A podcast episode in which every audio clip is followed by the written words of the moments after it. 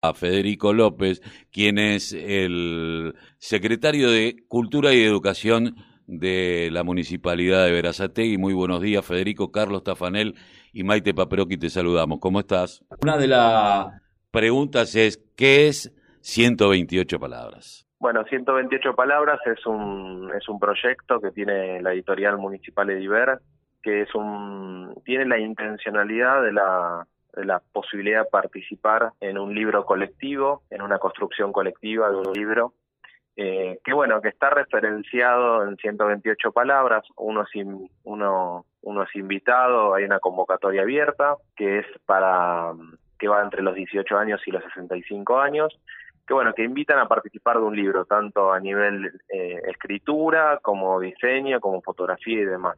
Eh, a partir de esa convocatoria, que bueno, en el caso de, de, de 128 palabras de este año, que se llama Relatos Autónomos, tuvimos 60 inscriptos. Nosotros hacemos un proceso de, de, aprendizaje en conjunto, ¿no? Hacemos un, cuatro talleres de formación donde se encuentran escritores, ilustradores, diseñadores y vinculamos eh, un escritor con un desarrollador de imagen, ya sea fotógrafo, vuelvo a lo mismo, eh, diseñador gráfico y demás.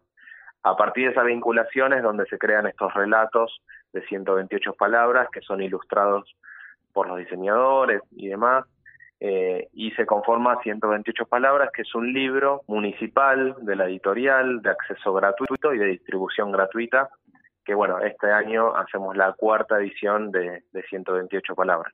Eh, Federico, teniendo en cuenta que, que, que, es importante, son una de las pocas municipalidades que tiene editorial, ¿no? Sí, en Argentina somos una de las pocas editoriales, no solamente a nivel eh, municipal, eh, la editorial tiene una, una, una conformación de línea editorial participativa, sino también que tiene toda una, una línea de publicación institucional, donde publicamos contenidos de valor institucional, identitarios de, la, de nuestra ciudad, eh, y ya tiene más de 60 publicaciones de Diver. La particularidad que ha tomado en estos últimos años es que sí hemos tenido una decisión, que la ha tenido Patricia y ahora la sostiene Juan José, de pensar libros colectivos, ¿no? Eh, de poder democratizar eh, el la palabra a, a, la publicación y bueno, tuvimos experiencias hermosas, ¿no? Eh, Esto, este eso es concretamente democratizar la palabra. Sin duda, sin dudas. Y bueno, refuerzo lo que vos decís, Carlos. Este año tuvimos cinco integrantes de la campaña municipal de alfabetización, que bueno, son parte de 128 palabras, relatos autónomos de, de este año de nuestra autonomía, ¿no?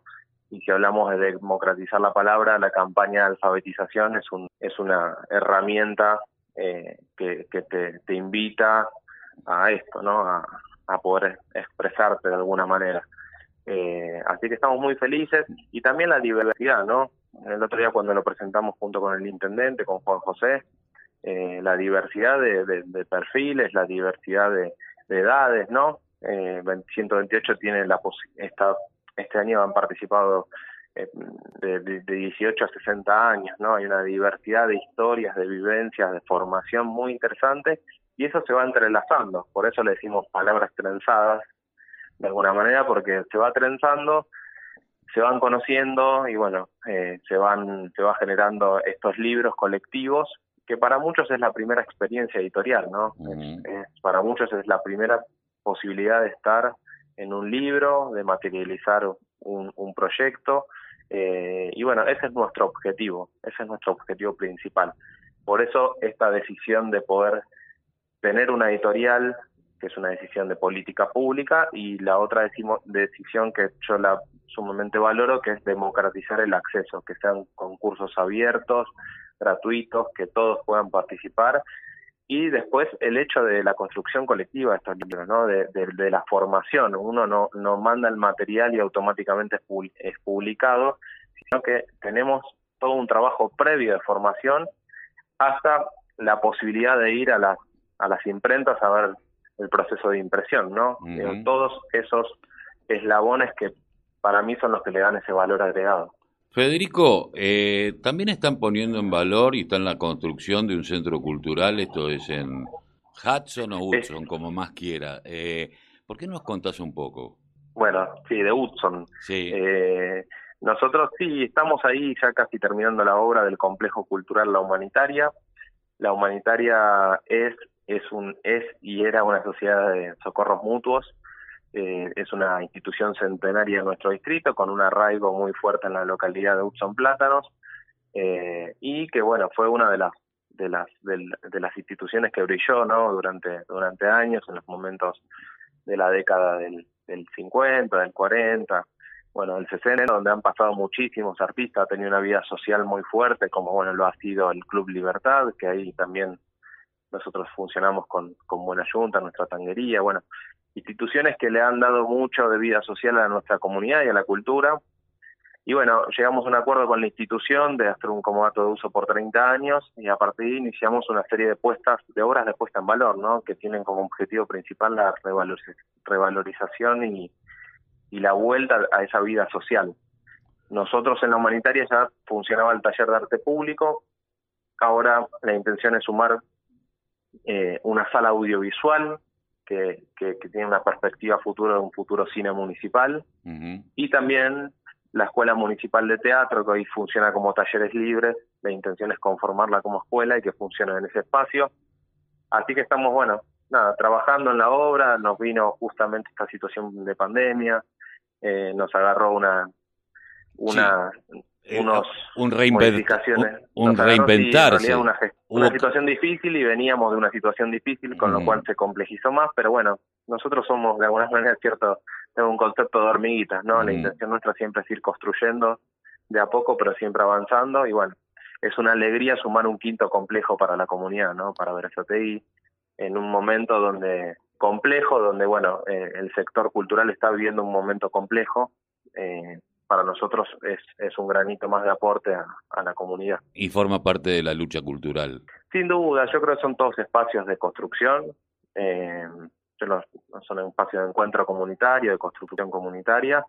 Y sin duda creo que, que, que, todas las, las, ciudades necesitan muchos más espacios. Eh, así que bueno, esto, esto viene a sumar eh, un complejo más en, en esa zona. Seguimos trabajando también ahí, el intendente está trabajando muy fuertemente para recuperar un espacio patrimonial, que es la casa que está eh, del jefe de estación de la, de la localidad de Ranela, que está en el parque de la estación de Ranela. Sí. O sea, seguimos trabajando en, en recuperar esos espacios para que tengan una vida cultural y social y que, bueno, la comunidad los pueda apropiar y disfrutar.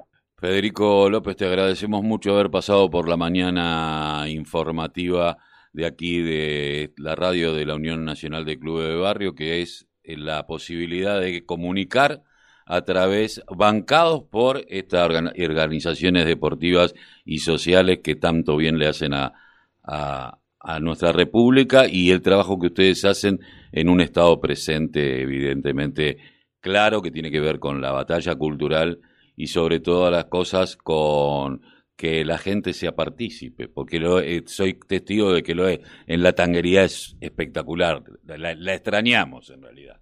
Así que, porque la extrañamos de verdad. Se extraña todo, sí, sí, sí. Pero ah. bueno, creo que es el, el rol del Estado, ¿no? Es, el rol que, que Verazategui tiene en su impronta, un Estado presente, un Estado activo y un Estado también que, que, que, que impulsa, ¿no? Al sector privado. yo creo que eh, cierro con esto, Carlos, no te robo más tiempo. Nosotros venimos trabajando muy fuertemente también en que el sector cultural, eh, desde lo privado, desde lo autogestivo, tenga una vida cultural eh, y educativa cada vez más fuerte en nuestra comunidad. Entonces, hay áreas, hemos creado un área de industrias creativas, justamente el lunes entregamos casi 170 subsidios que han llegado a través del Fondo de Cultura y, y Turismo de la provincia de Buenos Aires, va a estar el ministro Augusto Costa, creemos que es un sector vital para el crecimiento cultural también de, de la comunidad y también para, para nuestra provincia y para nuestro país. Así que también hay, un, hay una decisión del intendente muy fuerte de acompañar ese, ese desarrollo y ese crecimiento que va en línea con lo que viene trabajando la gestión cultural de, de